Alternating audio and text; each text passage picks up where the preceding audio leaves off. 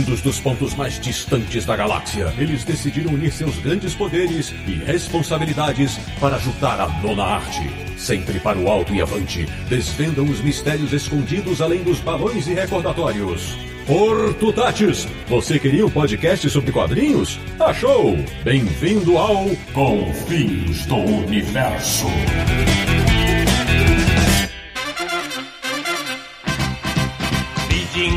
見ればよだれがつるり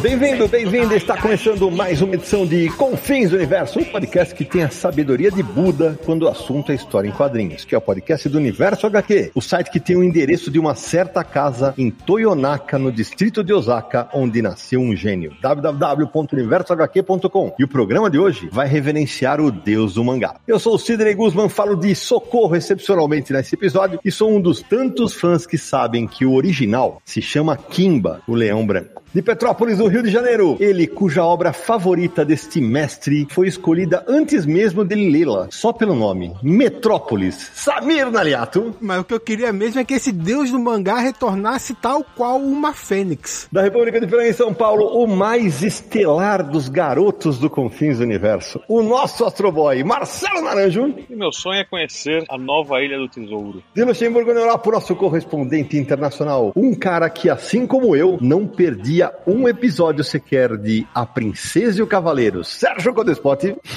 Princesa Safiri. Abrindo o nosso timaço de convidadas, retornando ao Confins do Universo para nossa alegria, de São Vicente, no litoral de São Paulo, uma mulher que é literalmente uma faculdade de mangá. Sônia Luiten, bem-vinda, minha querida. Estamos aí. E estreando no nosso podcast, para nossa honra, ela, que já mandou seu recado a Adolf. Drick Sada, minha amiga, muito bem-vinda. Ai, que bom tá aqui. Tá aqui enfim. Pois bem, meus amigos, o programa de hoje vai falar sobre a vida e obra de Osamu Tezuka, que é considerado o pai dos mangás no Japão e um dos maiores quadrinistas de todos os tempos. Então prepare-se, porque o papo promete.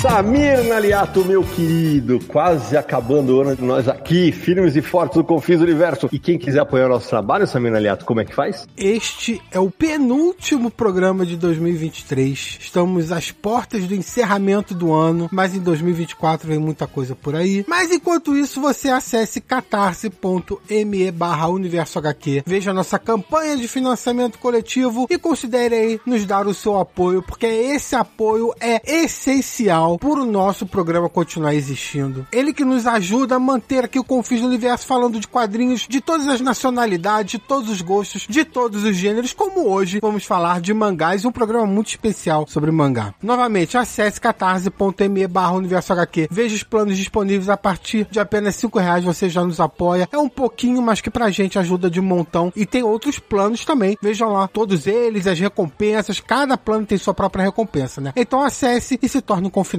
Ô Sabino, uma das recompensas é ter o seu nome eternizado num episódio do Confins. Quem são os felizardos de hoje? Exatamente. Hoje, com um programa tão especial, temos aqui mais apoiadores que serão citados. Deixamos nosso muito obrigado para Marco Aurélio Lemos de Salvo, Caio Matheus Porto Siqueira, André Brito e José Antônio Borges. Ô Samir, e antes de começar o nosso papo, nós temos que falar da Comic Boom, porque lá tem muito mangá. E do Tezuka. Lá tem mangá demais da conta. Uma, a partezinha da loja lá é só de mangá, vá correndo visitar a Comic Boom na rua Tijuco Preto, número 361 no Tatuapé, pertinho da estação Tatuapé, dá pra ir andando. Se você não é de São Paulo, comicboom.com.br, faça suas compras online. Lembrando que, tanto no site quanto na loja, todos os lançamentos têm 20% de desconto. Lá no site também as pré-vendas, você pode reservar com desconto de 30%. E além disso, o frete é grátis para todo o Brasil em compras acima de 299 reais, e você também ganha um cashback de 15% do valor da compra de volta volta para usar depois aí nas próximas compras. Esse cupom é válido durante 45 dias e os cupons acumulados você pode juntar tudo e fazer sua compra aí com super desconto, tá bom? Outra coisa também é que a Comic Boom tem uma seção de ofertas da semana e nessa sessão os descontos chegam a 70%. Então passe na loja, passe no site e faça aí suas compras. E como se não bastasse tantos descontos, quem apoia o Universo HQ e o Confis do Universo tem um desconto exclusivo de mais 5% e pode usar junto com desconto de lançamento,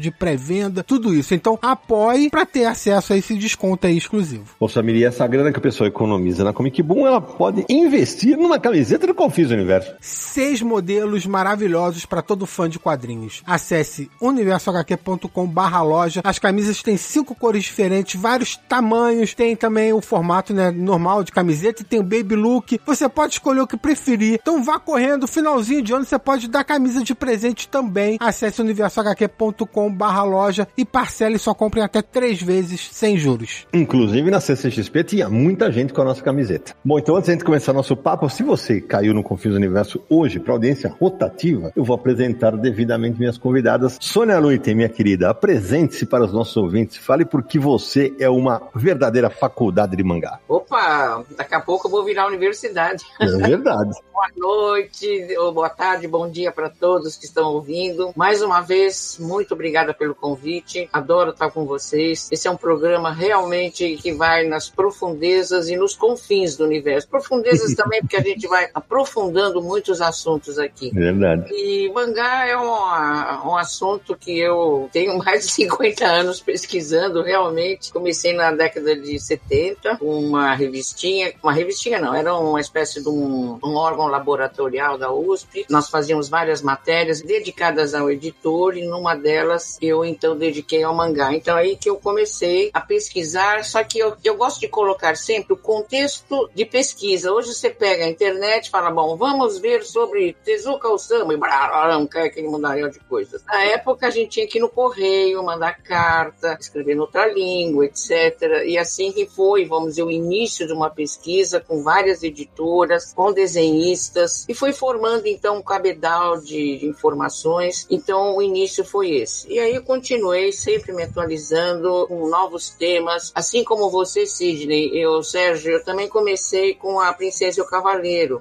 Na TV, né? Isso. Comecei até vendo os animes, é. Assim como uma vez eu fiz uma apresentação para o Ziraldo, eu falei, olha, eu conheci o Ziraldo numa banca de jornais, porque eu me deparei lá com o Pereira e eu falei, quem é? Uhum. E assim, o Tezuka eu conheci através da Princesa e o Cavaleiro, e isso foi depois para as minhas filhas, para as minhas netas. Então, assim, é uma, é uma, uma coisa atemporal esse anime do Tezuka. A gente vai falar muito da convivência, que a Sônia chegou a conviver com Osamu Tezuka, vamos falar disso já, já, porque ela morou no Japão. A Sônia tem quantos livros são escritos sobre o mangá e, e cultura japonesa? Uns quatro livros, e foram feitas várias edições do primeiro, que foi a minha tese de doutoramento, a contragosto de todos os orientadores da USP, mas bati o pé e consegui. E depois escrevi muitos artigos. Atualmente tenho feito muita coisa na área da, da mulher, a própria desenhista. Tenho falado agora atualmente sobre guerra. Então é um assunto não tão explorado, mas o que, que os desenhistas japoneses fizeram, vamos dizer, na época da guerra. Aqueles que não queriam saíam e os outros eram obrigados a fazer. E também todo aquele problema entre Japão, Coreia e China, tudo isso eu estou fazendo agora um. Talvez vá lançar um livro sobre isso, sobre a relação dos três países na Ásia, porque o Japão é um imperialista da, da Ásia e dos sofrimentos, dos campos de concentração. Tudo isso foi feito em mangá também, que muita gente não conhece. Mas a minha estada no Japão começou em 1984. Eu não sou muito de horóscopo, mas o horóscopo chinês ele vale para mim. Eu nasci no ano do rato e a cada 12 anos acontece algo muito importante. Então foi quando eu fui convidada a lecionar na Universidade de Osaka. E lá então eu falei, bom, estou no Japão, eu quero ver o Tezuka Osamu. Conheci as obras dele, li muita coisa entre os anos 70 e 80 e mais uma vez eu tive que enviar cartas. Para vocês terem uma ideia, foram mais ou menos uns três meses de negociações para eu poder ir para Tóquio. Embora eu me solidarizo muito com o Tezuka porque ela é da mesma região que eu estava morando, que era perto de Osaka. Então eu conheço aquela região com uma palma da minha mão, toda a região do Kansai. Mas o estúdio dele, uh, naquela ocasião, já estava em Tóquio. Aí eu convidei uma amiga, que era Nisei, professora também, se ela queria ir junto. Quer dizer, foi tudo. Nessa época não tinha nem um subsídio, etc. Mas quando eles realmente no final falaram sim, peguei um Shinkansen, um trem bala e fomos nós duas lá para Tóquio. Fiquei no hotel, aí eu cheguei até o estúdio, aí veio uma comitiva, sabia que perguntas eu ia fazer. Eu falei, já mandei tudo por escrito. Não, mas nós queremos saber. Então, assim, ele ainda, naquela ocasião, já era famoso e cercado de uma. A pessoa famosa é cercada de uma, um grupo de pessoas que protegem e que até que impedem. Mas finalmente entrei e é como se eu tivesse conhecido ele há muito tempo. Vocês não vão acreditar no que eu vou falar agora. Eu tô, tô arrumando a minha biblioteca, pena que isso aqui não é ao vivo, mas eu tô com isso aqui na minha mão. Eu encontrei entre. Lembra de fita cassete?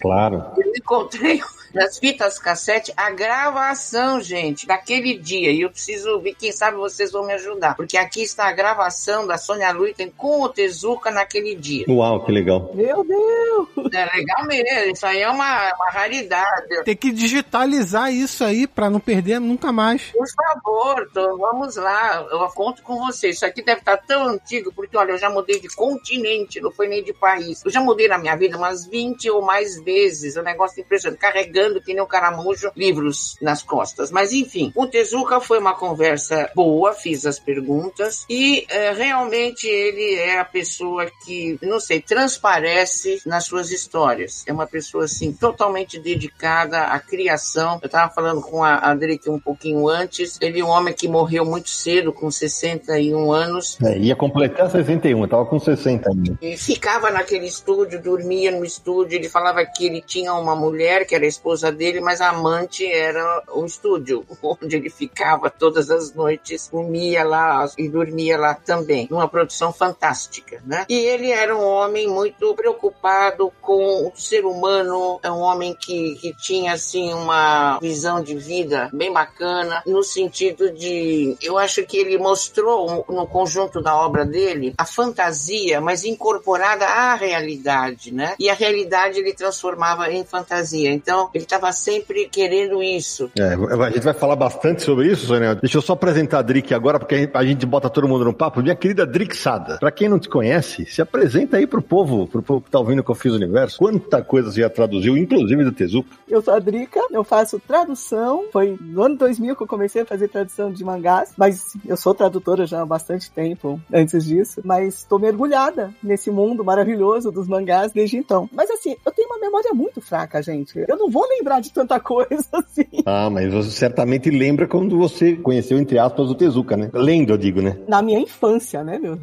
Isso, lendo ou vendo, né? Assistindo, na verdade. A Princesa e o Cavaleiro, lógico. Só que eu, eu, eu lembro como Ribonochi. Não lembro como Princesa e o Cavaleiro. Eu, eu vi mangá e eu tenho uma lembrança mais nipônica, vamos dizer assim. Hum, muito bom. Ô Samir, você quer fazer uma, uma rápida apresentação do Tezuka para quem, de repente, os jovens ouvintes que talvez nunca tinham ouvido falar desse gigante, não? O problema vai ser apresentar ele rapidamente com tanta coisa que o cara fez, porque Não, é verdade.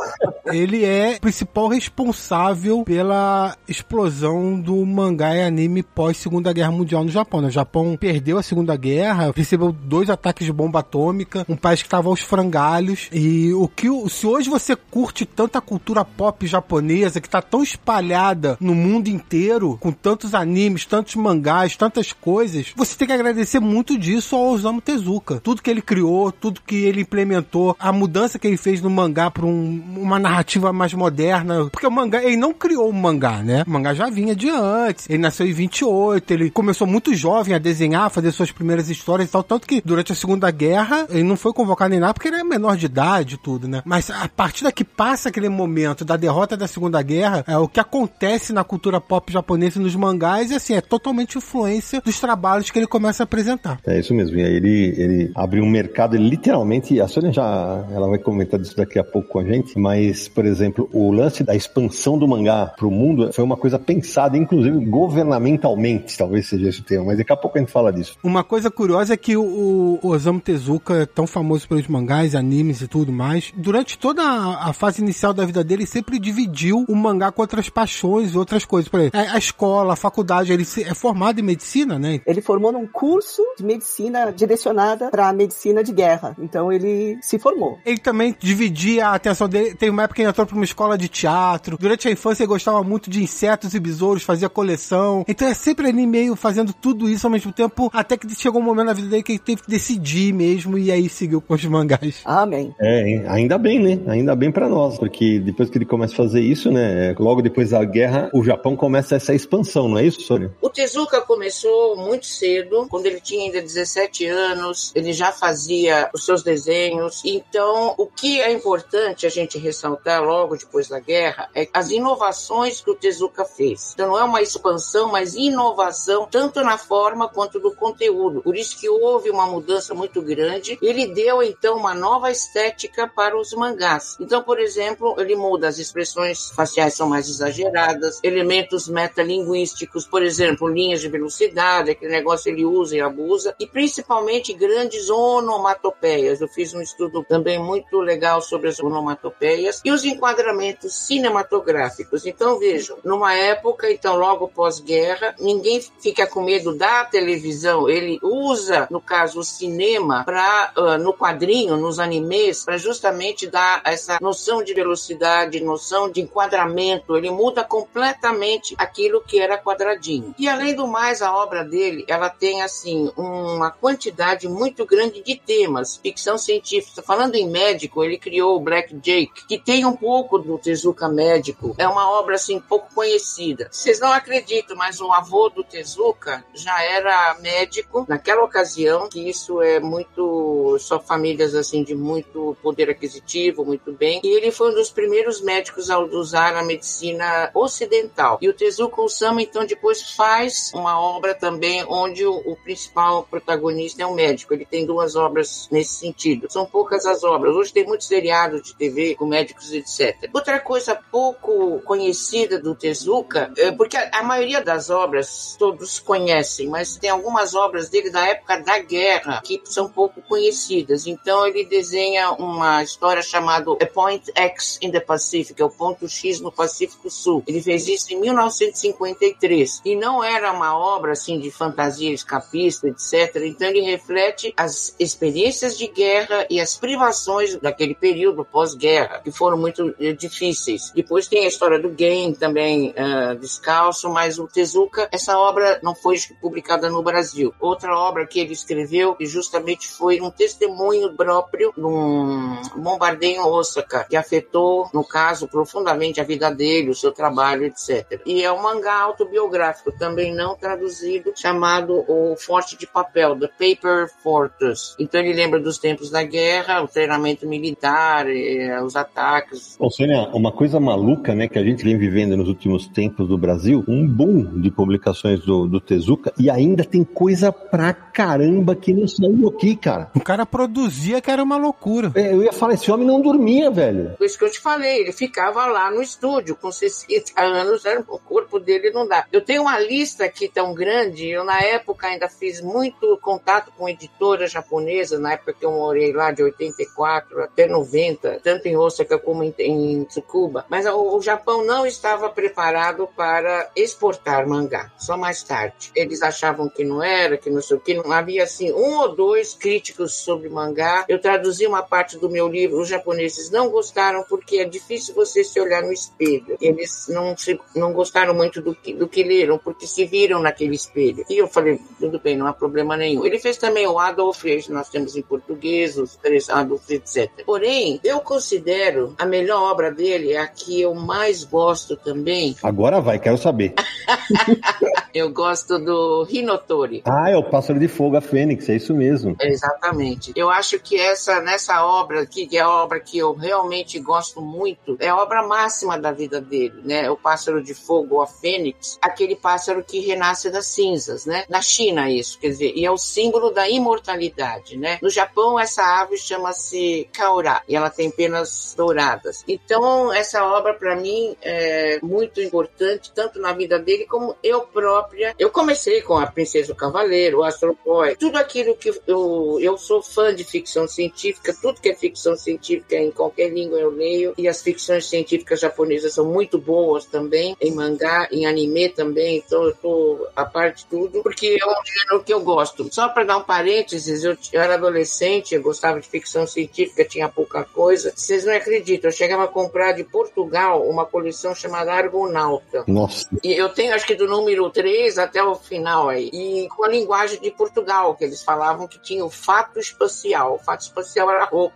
É, é o traje espacial, isso mesmo. Então eu li muita coisa, muita coisa mesmo. Não, então agora eu vou levantar a bola pra você aí, porque afinal de contas, é, Fênix vem aí, não é? É, Fênix vai ser publicado pela JBC, vai sair em seis volumes, e eu já tive acesso ao, ao primeiro volume. O- Uma coisa muito interessante que o Tezuka faz são histórias contidas, e a Fênix é o fio condutor que vai levar o leitor de uma edição para outra, de uma época para outra, e com mensagens, principalmente ambientais, que a impressão é que foi, foram escritas essa semana. E nós estamos falando de um quadrinho da década de 50, 60, impressionante. Oh, não, não, mas o mais louco é que ele vinha em produção, tanto é que se você entra na Wikipedia dele, tá lá que a obra ficou inacabada. Como é que vocês vão se virar com isso? Então, sim, ela ficou inacabada, porém, os volumes são autocontidos. Entendi. Ele fecha a trama. O que ele deixa em aberto é a possibilidade da Fênix voltar, né? Ah, entendi. Então não vai ter maiores dificuldades pro leitor. Eu não tive acesso ao último volume para saber de que maneira terminou, né? Como terminou, mas o fato é que você não, não, não precisa do volume seguinte para entender o anterior e vice-versa. Os personagens mudam, etc.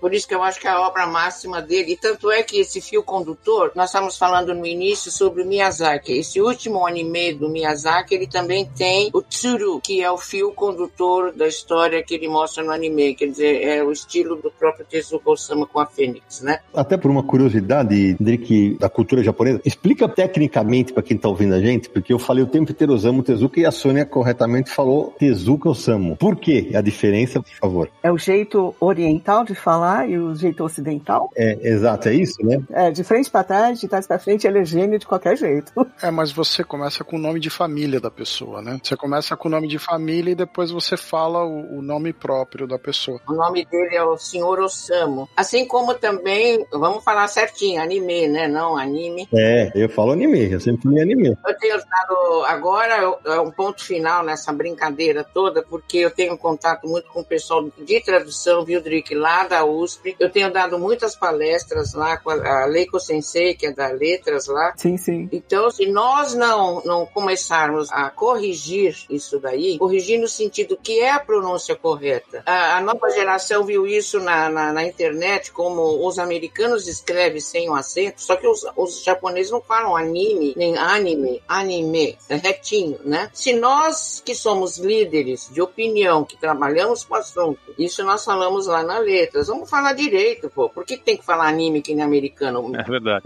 Mas isso é de, de som menos, assim como Osamu, e não Osamu, mas é Osamu, dois S, né? Ele é no Astro Boy, sabe?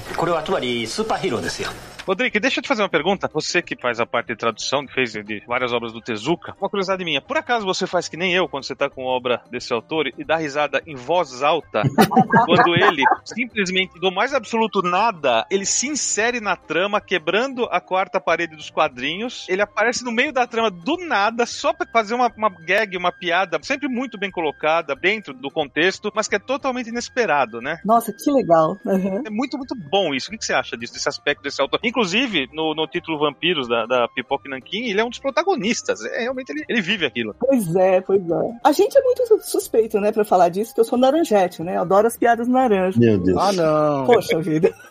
Declarei, né? Mas a gente acha que tem um humor bastante parecido. E eu sempre ficava muito intrigada se o brasileiro entenderia aquelas pequenas inserções.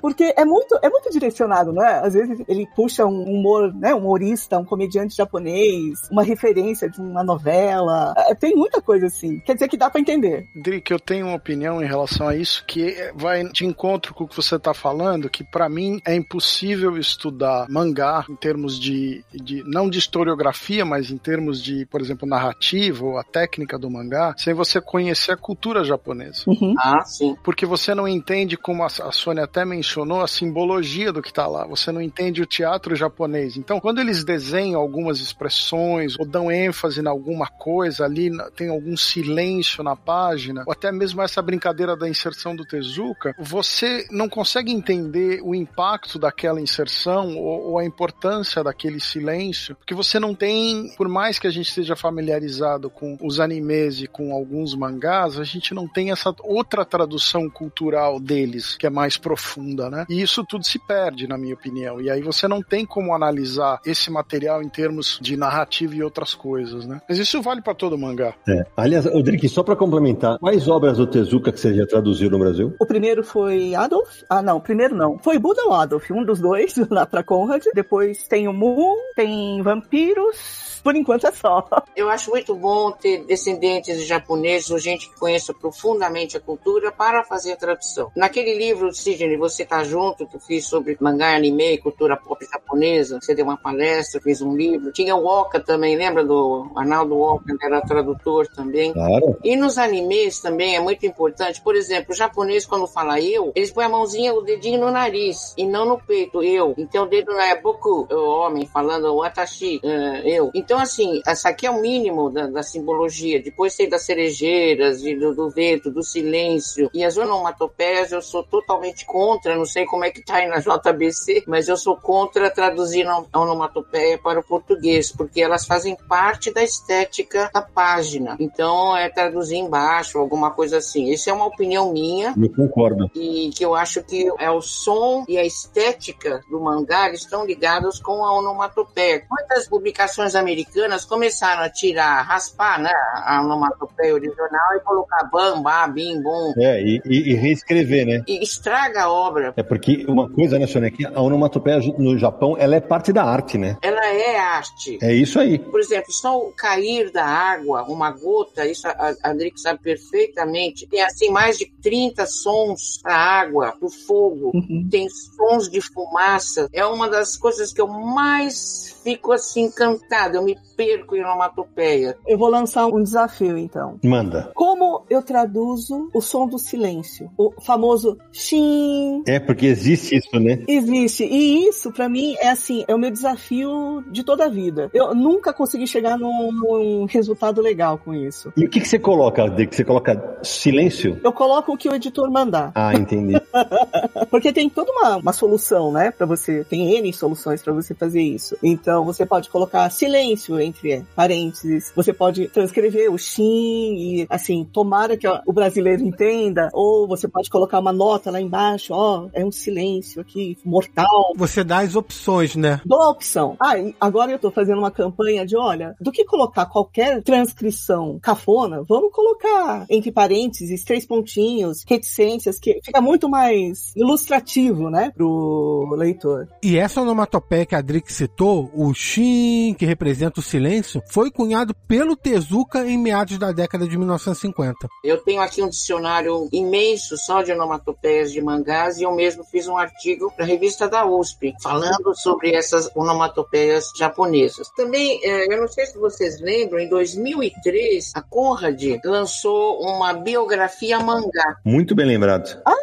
Esse, esse eu também traduzi, olha, ó. É, então, nessa coleção é uma biografia mangá que é do Toshio Não e o próprio da Tezuka Produções. E eles me convidaram para fazer os prefácios dessas quatro edições, que ficaram maravilhosas também, que eu acho que é foi um ponto alto também para o público brasileiro conhecer. A biografia do Tezuka, totalmente com todas as obras, foi uma obra monumental e eu fiquei muito feliz de fazer a biografia contando os detalhes do não só. Depois eu encontrei o Tezuka várias vezes em exposições e eu sempre falo que é um negócio muito. Já falei, mas para as novas gerações, ser convidado para um funeral no Japão é só mesmo realmente para as pessoas da família e pessoas muito ligadas à área. Mas eu fui convidado então para esse funeral pelo Mizuno, que era, era, era diretor do, da Associação dos Desenhistas Japoneses, né? E aí então eu era a única ocidental. Durante a cerimônia, né? Né? Eu tenho em casa aqui também, já falei, mas isso é uma coisa preciosa que eu guardo. Recebi um presente, que é um saque e uma toalha de linho branco, que eles normalmente presenteiam as pessoas. Foi uma coisa, assim, muito triste, muito sentida. Tava toda a comunidade de desenhistas nesse local para reverenciar o Deus dos quadrinhos, né? Ô, Sônia, me conta, você estava lá na época, como foi a comoção no Japão? Porque, pra quem não sabe, o, o Tezuka morre por um câncer no estômago, ele, vai, ele é hospitalizado e, e vai embora. Como é que foi os meios de comunicação? É o que você falou, na cerimônia estavam vários mangakás, como é que foi isso? Bom, no local, uma comoção sentida e não, não chorosa, Uhum. mas os meios de comunicação, sim, eu li, eu li os jornais japoneses e os eh, escritos em inglês do Yomiuri Shimbun e vários outros jornais deram realmente um grande destaque pro mangá no Kami-sama, como ele era chamado, né? O deus do mangá. E esse título ficou, e em maioria das reportagens, realmente foi considerado como uma grande perda. E depois teve o, foi feito o museu, tudo na região onde ele realmente nasceu e passou a maior parte da vida. Tóquio era apenas um estúdio, mas o Tezuka era muito ligado a essa região do Kansai, então comunidade toda muito, inclusive como ele, quando pequeno, ia nesse teatro feminino de Takarazuka, que ele diz ter se inspirado para os olhos grandes, etc., também reverenciou o mestre nesse sentido da sua morte. Foi, foi uma comoção nacional, sim, uma grande perda dentro, vamos dizer, de 1989, vamos colocar o contexto dos jornais e, e, e TVs falando, etc., sobre ele, e a NHK também fez um programa sobre ele, assisti também. Então tudo isso foi bem sentido, bem sentido, quer dizer, bem triste. Inclusive porque ele tinha só 60 anos, né? Então ele ainda era muito ativo profissionalmente e poderia ter criado muita coisa depois disso. Então, 60 anos não era, era uma idade que, poxa, você perdeu o cara quando ele ainda tinha tanto a dar, né? Além de tudo que ele já tinha feito. Não, e o filho dele esteve aqui no Brasil, conheci também o filho do Tezuka, ele teve num, não sei aonde que eu encontrei, mas conversei com ele, quer dizer, eles continuam com algumas produções, a Mushi, né, que chama a Mushi, aliás, o Mushi, é, Samir, é nome, é bichinho, né, é Mushi Productions, porque era ligado, ele desenhava todos os, ele é mais ligado à biologia do que à medicina, na realidade. Então, aqueles bichinhos, ele desenhava todos eles, eu não sei nem o nome, aquele meu marido que colecionava, tem só no hemisfério norte, meu marido era colecionador desses bichinhos, punha tudo em caixinha de fósforo. Então, ele tinha, assim, um, álbuns e álbuns, mostrou para mim de, desses uh, animaizinhos, bichinhos que eles, do Mushis, que ele então desenhava. Um negócio primoroso também, realmente detalhista e a obra de um biólogo desenhando em 漫画、マラディルーズ。であのアストロボーイって言うんですかね。これはつまりスーパーヒーローですよ。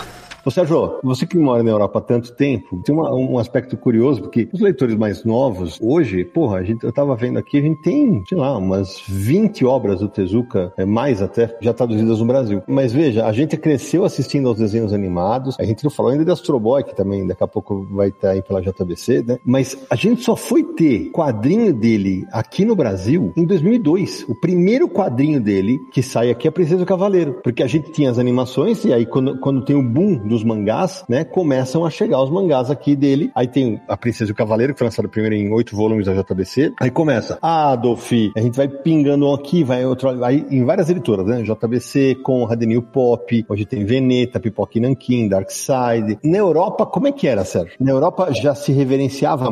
Imagino que sim, não? Existia por parte, digamos, dos artistas e da crítica, principalmente da crítica, dos estudos, né, é, esse interesse. Mas para o público em geral, tudo começa na década de 90 com o anime do Akira. Com o lançamento do Akira é, em cinema, eles passam a publicar o Akira, o mangá do Otomo em quadrinhos. O Katsuhiro Otomo. Uhum. E a partir daí começa um trabalho de publicação de mangá em francês. Depois disso, deslancha a ponto que hoje você vai numa livraria tradicional, por exemplo, numa FINAC, eu diria que um terço das prateleiras são mangá. O resto é quadrinho francês e a porção que é de quadrinho americano está crescendo, mas ainda não alcança a mesma proporção. Então, assim, o mangá teve nos últimos 30 anos uma expansão incrível no mercado franco-belga. Agora, eu não sei realmente te dizer na Espanha, na, na Itália ou em outros lugares como é que isso funciona, né? Então, mas isso que eu ia te perguntar, isso e quando você fala dessa expansão, inclui as obras do Tezuka? Sim, inclui. Não necessariamente no primeiro momento, mas aí eles passaram a publicar. Entendi. Olha, Sérgio, eu nessa ocasião, no, nos anos 90, eu estava dando aula na Holanda e, e, na França. Então, na França, em, olha, eu ia em supermercado, lá em Poitiers, que não é nem em Paris, fica bem longe, uns 400 quilômetros. Os mangás, nessa ocasião, já estavam em supermercados. É, porque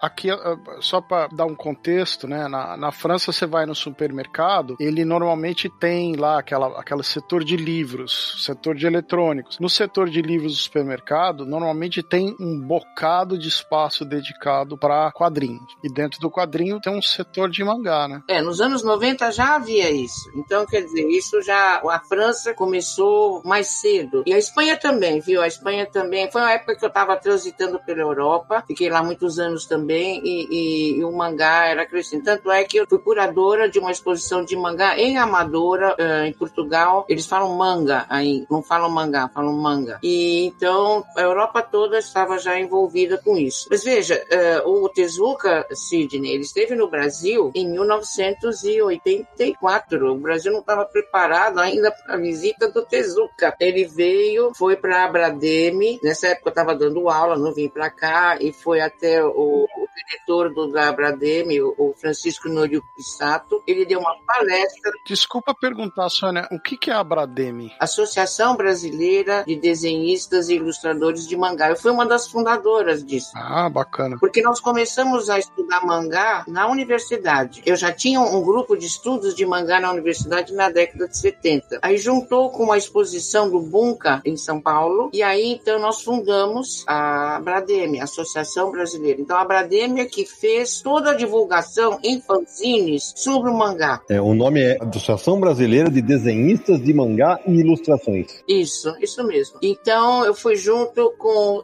era, inclusive tinha uma, uma escritora, já vou lembrar o nome dela, e, e muitos outros desenhistas que depois foram para fora. E eu devo dizer que a Abrademe foi uma das alavancadoras, vamos dizer, que deu um, um, realmente um, um sentido. Com certeza. Porque assim, tudo começa como sendo cult. Se eu lancei meu livro em 1990 no Miss, quem é que sabia sobre mangá? Ninguém. Ninguém. Então na plateia tinha o quê? Algumas pessoas que conheciam, outras que não. Mas eu, eu acredito que foi mais a partir dos Cavaleiros do Zodíaco, pelo anime, que o mangá teve uma, uma outro tipo de incursão no mercado brasileiro. O Lobo Solitário ficou mais para os Estados Unidos, ficou mais ainda por lá. Mas aqui no Brasil foi a partir dos Cavaleiros do Zodíaco. Isso é bom o que a senhora está falando, justamente para corroborar o que o Sérgio disse. Quando explode o mangá no Ocidente, os países começam a publicar o que era pop, né? Então começa com Akira, Lobo Solitário, Maia Garota Psíquica tal. Dragon Ball. E aí, depois que explode o mangá, aí sim, é o que a senhora falou, começa-se a buscar as origens, que quem inspirou esses caras? E vai se chegar no Tezuka. Até porque, Sidão, você estava falando aí que você teve contato com o desenho animado da Princesa e o Cavaleiro, o Sérgio também, a Sônia também. Já quando o Tezuka veio em 84 para o Brasil, o que, que tinha sido publicado dele aqui realmente? Nada, publicado nada. Então, exatamente. As pessoas conheciam por causa das animações, por causa da Princesa e o Cavaleiro. Do Kimba, do Astro Boy, é isso mesmo. Exatamente. O mangá mesmo ainda não tinha chegado por aqui, gente. Isso é louco. É, isso é loucura e assim. Agora, você, você falou também, eu era alucinado por Astro Boy. Eu era alucinado. Puta, como eu gostava desse, dessa animação, meu Deus do céu. Agora, a Princesa e o Cavaleiro, Sidão, que nós assistimos, acho que a maioria aqui assistiu na época na televisão, para mim era uma experiência um pouco estranha, Uhum. porque eu não estava preparado. Eu até entendia ela ser disfarçada de, de garoto, mas a questão toda do anime ter essa característica shoujo, que era um- uma coisa até voltada mais pro público feminino, Sim, sim, sim. Minha irmã adorava. a minha cabeça de menino, de garoto, tinha umas coisas que me pareciam completamente diferentes dos outros desenhos que a gente assistia. E eu vou te falar, viu? Pra mim, a Princesa e o Cavaleiro é muito à frente do seu tempo. Você concorda, Drick? Oh, demais, demais. Cara, é uma protagonista feminina que tem que se travestir de homem por causa do machismo, né? Por causa do machismo, ela não podia ser a herdeira. Cara, cara é- é- eu acho sensacional. Sidney, A Princesa e o Cavaleiro foi publicado em 1953. Pois é, cara. Então, ele incursionou na, na troca da identidade sexual e esse tema depois foi mais tarde, foi explorado pela Ryoko Ikeda na Rosa de Versalhes e pela Rumiko Takahashi, ela fez o Rama Meio. Então veja, era impressionante a visão dele em 53 já fazer a, a incursionar por essa troca, né, da identidade sexual uh, no mangá. E eles gostam muito também disso também. Nos dramas tem muitos também, eu vejo na Coreia. Vamos considerar o Japão, que é o seguinte, o Japão, ele teve uma identidade que ele mesmo criou de ser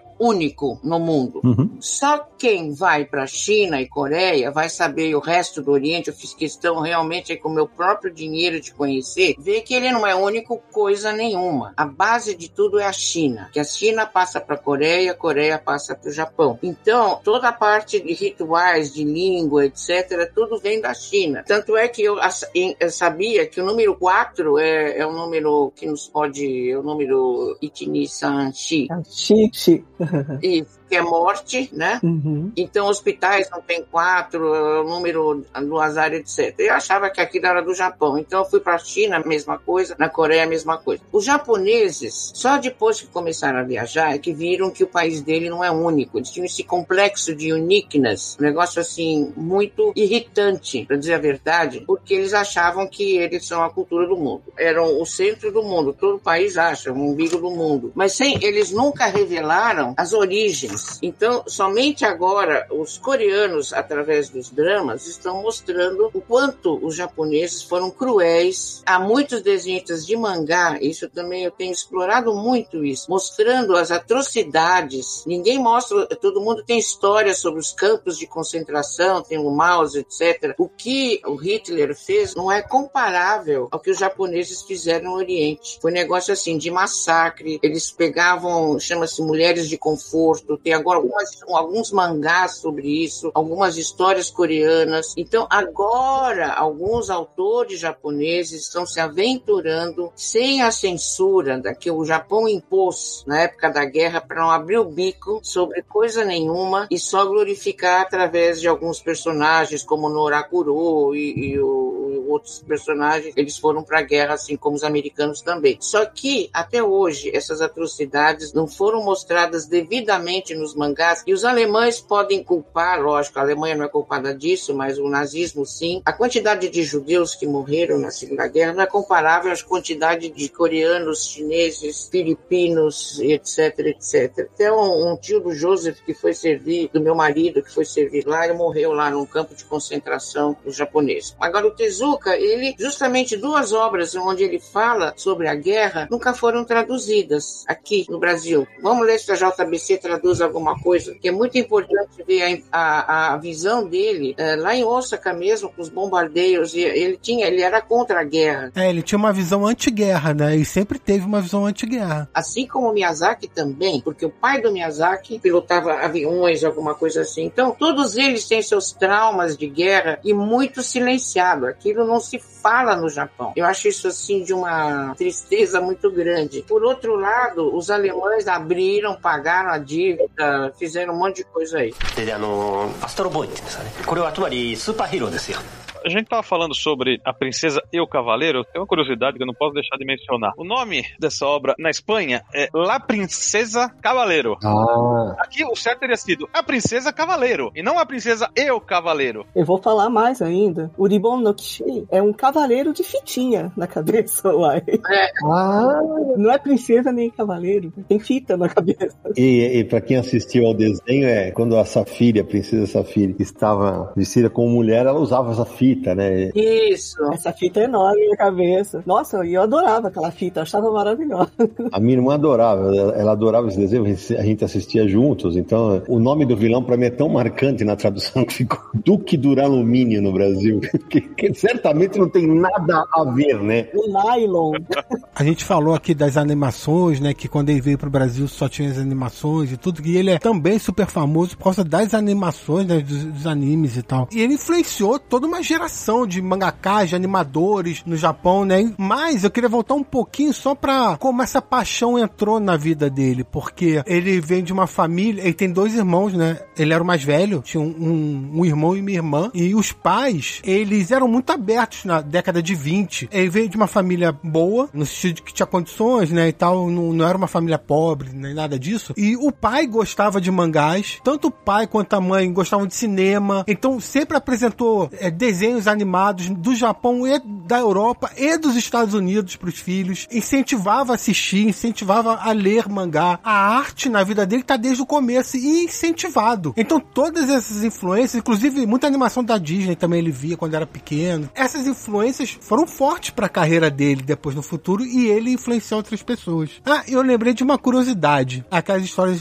imagine, né, se quando ele era pequeno ainda, ele pegou uma dermatofitose, que é uma infecção por fungos, se eu não me engano. E passou mal e tal, ficou uns dias mal, pequeno ainda. E aí a mãe levou pro hospital. Aí quando chegou no hospital, o médico falou: pô, ainda bem que você trouxe ele. Se tivesse esperado mais alguns dias, poderia ter evoluído para um quadro que a gente teria até que amputar os braços. Caraca, velho. Imagina perder o Tezuka por causa disso. Pelo amor de Deus. Nossa, eu sabe, você, você tava falando das curiosidades, acho que foi no ano passado ou retrasado, a Veneta lançou um mangá em duas partes, o Vida Deriva, do Yoshihiro Tatsumi, que é sobre a história dos mangás e tal. E como é um mangaká, né? Do Gegika. É, é isso, isso, exato, mas ele é um mangaká e em vários momentos o, o Tezuka aparece, né? Sim, ele era fã do Tezuka. E o Tezuka se desenha muito também nos mangás. Ah, sim. Exatamente. Ô, Samir, já que você levantou essa bola, acho que a gente podia falar um pouco das obras do Tezuka. Nós estamos falando, tendo um papo já quase mais de uma hora. A gente podia falar de algumas obras do Tezuka, né? Porque é, a gente falou dos desenhos animados tal. Agora, quando começa a ler, assim, eu lembro que eu, eu vou falar a minha experiência, né? Eu tava acostumado com a Princesa do Cavaleiro, com o Astro Boy e tal. O meu primeiro choque foi quando eu comecei a ler Buda, né? Versão da Conrad ainda. Que já é um trabalho mais à frente da carreira dele, né? Exato, exato. Porque ele simplesmente ele, ele não tinha. Eu não tenho o, o meu gênero favorito, eu vou fazer de tudo. Aí ele faz o Buda, que é, porra, é uma história que, mesmo sendo uma história centrada na figura mitológica e tal, tem humor, né? Tem humor ali no meio. O Naranja tem uma passagem. É do, é do Buda, Nara, que você tem uma cena que você adora, que, que ele se insere ali, não? É, sim, sim. Ele. Não vou lembrar exatamente o momento, mas ele aparece do nada, num momento dramático. e o próprio Buda cita como exemplo errado, tipo, esse desenho, esse roteirista aqui. E, e- e ele aparece. E você fala, meu, o que, que é isso? Mas é sempre muito bem encaixado dentro da trama, entendeu? Ele não te tira da trama com isso. É isso mesmo. Tem passagem, tipo assim, chega na grande cidade da época lá, né? Na história do Buda. Aí o cara, pô, mas essa cidade aqui é importante e tal. É como se fosse a Nova York. Aí, eu falo, pô, não existia Nova York na época. Mas assim, pra ele contextualizar o leitor, né? E e faz de uma maneira que funciona. Tem outro momento em Buda que ele também aparece, porque um personagem reclama com ele, meu, o, o roteirista tá indo, tá voltando, e o roteirista aparece, meu, ninguém entende mais nada. Então, não é possível esse cara. É muito bom. O Buda que tá sendo relançado pela JVC, né, Nara, agora, né? Isso, isso. Acabou de sair o volume 6. Essa história é muito boa do Buda, realmente. E o budismo realmente é influencia. Bom, é, a- é a que mais influencia, né? O japonês tem o shintoísmo e o budismo, mas ele faz aquilo de uma forma muito interessante e engraçada. É um choque mesmo, né? É, e aí, aqui no Brasil, logo depois de Buda, no ano seguinte, começa a sair Adolf, que é outra pegada, cara. É uma obra muito séria, né, Drick? Demais, demais. O grande ponto do Tezuka é que ele era muito ambicioso, né? Ele queria abraçar tudo, queria abraçar temas diversos. E nessa época, se eu não me engano, tem uma linha cronológica dele em que você vê que ele faz é, umas 10 histórias de uma vez só. Mas ele faz shoujo, um shonen, uma aventura, um infantil e um gekiga. Você joga verde pra tudo quanto é lado. Eu acho que, assim, o maior atrativo do Tezuka como autor é essa ambição que ele tinha de abraçar o mundo e, e fazer tudo que ele queria. É, isso é, isso é realmente impressionante. Não, precisa ter talento para poder passear por esses gêneros todos. Ele não teve quase um gênero que ele não, não- não utilizou, ele fez quase tudo. Não, imagina que inferno é, foi, né, para os outros autores daquela época, viver junto na mesma época de Osamu Tezuka. Porque tudo que ele fazia virava ouro, virava ouro, né? Então, mas isso é curioso porque você vê a evolução do artista, né? Porque o Tezuka começa como um contador de histórias infantis, né? Os personagens hipercaracterizados, os olhos grandes, né? Como a Sônia já explicou, que trouxe toda essa influência. E aí, quando você vê Astro Boy, tu- apesar que ele sempre, mesmo quando o quadrinho é, tem muito humor, é infantil, sempre toca em temas importantes, temas de identidade, conjunto de sociedade, enfim, sempre, às vezes de uma maneira mais infantil, mas ele está sempre abordando. Mas à medida que ele vai ficando mais velho e vai também amadurecendo como autor, ele vai explorando outros gêneros. Já Yaco, por exemplo, também já é mais à frente na carreira dele, que é uma história super séria. Nossa, que cacetada, velho. A Yaco é muito poderoso, velho. Saiu em 2018 pela Veneta aqui. Cara, é uma história de incesto, bicho. É. É pesado pra... Quando você, você vai falar assim, ah, esse aqui é o autor da Princesa do Cavaleiro. Pois é. A Drick falou um negócio que também tem um lado inverso. Né? Ela disse que imagina você viver na época do Tezuka como era competir, porque o cara tudo que punha a mão virava ouro. Mas ao mesmo tempo, a quantidade de gente que ele influenciou no Japão e fora do Japão e que criaram obras incríveis porque foram inspirados por ele também é enorme. E eu acrescento que muitos dos mangakas passaram pelo estúdio do Tezuka. Se você analisar a vida de vários mangakas, você vai ver que muitos passaram pelo estúdio dele. Então receberam a lição, vamos dizer, direto do próprio Tezuka. A competição é muito grande entre os artistas, realmente é. Agora, para se chegar ao estrelato, é muito longo o caminho. É porque aí tem o parâmetro do budismo entrando em cada setor da vida. Eu, como fiz cerimônia de chá, eh, era uma das coisas que eu gostava de fazer. Tem gente que faz ikebana. Eu queria o cerimônia de chá porque eu queria muito aprender sobre cerâmica. Então, você começa a aprender a como fazer isso. Eu aprendi no Brasil, na Casa de Cultura uh, Japonesa, no curso de pós-graduação, e você já vai direto pro tatame e começa isso. Quando eu fui pro japonês, tinha na prefeitura um... Tô explicando isso por causa do budismo. Tinha lá uma, um, um serviço da prefeitura que oferecia cerimônia de. Eu falei, opa, tá pra mim. Me mandaram pra cozinha pra eu aprender a tirar água de um paninho. Eu tinha que torcer aquele paninho. Eu fiquei lá meses na cozinha torcendo até poder um dia chegar no tatame. Levou mais de ano. Então, as minhas filhas fizeram um bico numa, numa floricultura. Elas acharam que iam vender flores, mas o, o dono da floricultura falou: você vai lá pro fundo, vai limpar os potes, tirar os espinhos e ficar aí. Ah, mas eu não vou vender. Você precisa primeiro saber isso. Então, assim, os grandes cozinheiros, tudo, você tem que passar pelo menos são 10 anos ao lado do mestre. E a mesma coisa no Tezuka, né? Tezuka é a mesma coisa. Então, as pessoas que passaram pelo estúdio dele ficaram anos e absorvendo realmente do mestre. Isso que eu ia te perguntar, você visitou lá, como é que era a estrutura da empresa dele? Ele tinha os, os outros mangakas que, que auxiliavam? Como é que funcionava? Olha, o estúdio dele não era muito grande não. Hoje você vê os estúdios já com computadores, com não sei o que, aquele negócio completamente diferente. Mas era um estudo até pequeno, tinha, as, pe as pessoas tinham, diferente, por exemplo, do estudo do Maurício de Souza. O dele era pequeno, era em Tóquio, tudo em Tóquio é caro, então assim, não era o. Esse dos anos, eu não sei mais tarde, mas pelo menos eu fiquei até lá, 89, e, e era esse estúdio que eu conheci. Então ficavam lá desenhando, e tem uma equipe, com uma linha de produção mesmo, né? Mas ele, ele próprio desenhava, desenhava e desenhava. Por isso que o que ele pegou de, de, de câncer, o nervosismo, acho que o, falta de comida, falta de sono, falta de muita coisa, é mais ou menos nesse estilo. E uma coisa que é importante dizer, a Sônia já mencionou quando o Tezuka veio para São Paulo em 1984, é quando o Maurício conhece ele, o Maurício de Souza, né? Sim. O Maurício fala que era como se o Tezuka fosse o irmão mais velho, porque ele era cinco ou seis anos mais velho que o Maurício. E aí eles ficam próximos, tal. Ele visita o estúdio. Quem já foi no MSP sabe que na,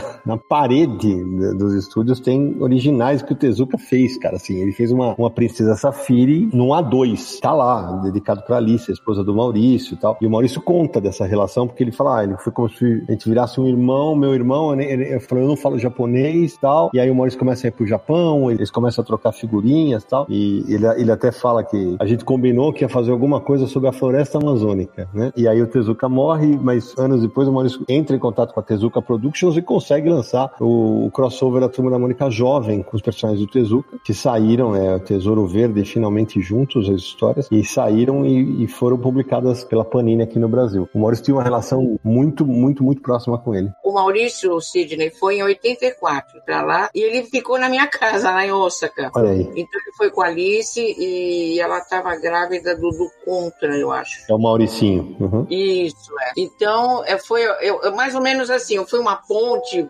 pequena, vamos dizer, entre os dois, porque o, o Tezuka tinha vontade de vir ao, vir ao Brasil e o Maurício foi lá esse ano, então ele passou em casa primeiro. E aí foi bacana. A gente conversou, falei que tinha visto, etc. E foi uma, uma troca muito boa. Ô Sidão, e o que, que foi quando o filho do Tezuka veio também e foi lá na MSP? Ah, isso aí, esse aí foi um pouquinho antes da pandemia, foi no, em setembro de 2019, né? Ele primeiro foi à Bienal do Rio, a gente tava lá, o Maurício se encontrou. O nome dele é Makoto Tezuka. E aí ele, ele conversa com o Maurício e tal, foi super agradável o papo, foi, ele conta da, da Tezuka Productions, que continua mantendo o legado do pai dele vivo e tal. E ele visita a MSP e também faz um autógrafo do personagem dele. dele. Ele, ele ainda faz um, uma proposta muito ousada que ele falava assim, eu tenho quase certeza, Naranja, que é relativo a Fênix. Que ele fala assim, a, a única pessoa que poderia terminar a obra do meu pai seria o Maurício. Eu falei, caraca, Maurício. Olha. Bacana. Que honra. Que responsabilidade é essa? É, eu até tirei uma foto com Makoto. Makoto quer dizer gentil, é um nome bonito. Ah, que legal. Mas agora, eu queria que alguém publicasse no Brasil Blackjack do Tezuka. Nunca saiu aqui. É dele, né? É, é uma das mais famosas dele e nunca chegou por aqui. É, é sobre esse, esse médico, né, que a gente tava falando antes, a Sônia comentou antes e tal, que ele se desenhou também no- nesse mangá. E é um, vem um pouco desse lado dele ter sido médico, o avô ter sido médico, tudo isso. E ele põe isso tudo nesse mangá que nunca saiu aqui. Eu quero ler isso. Foi publicado entre 73 e 83, né? É muito legal esse. Ele tem tanta proficiência, vamos dizer, em mostrar operações. Eu acho que é uma obra assim muito enigmática dele. Eu teria muito cuidado em traduzir esse mangá, que é muita coisa médica, né? Teria que ter uma revisão muito boa, muito boa. E o Blackjack tá agora, essa semana, né, saiu o mangá em inteligência artificial. A Tezuka Production tá fazendo esse movimento, né, de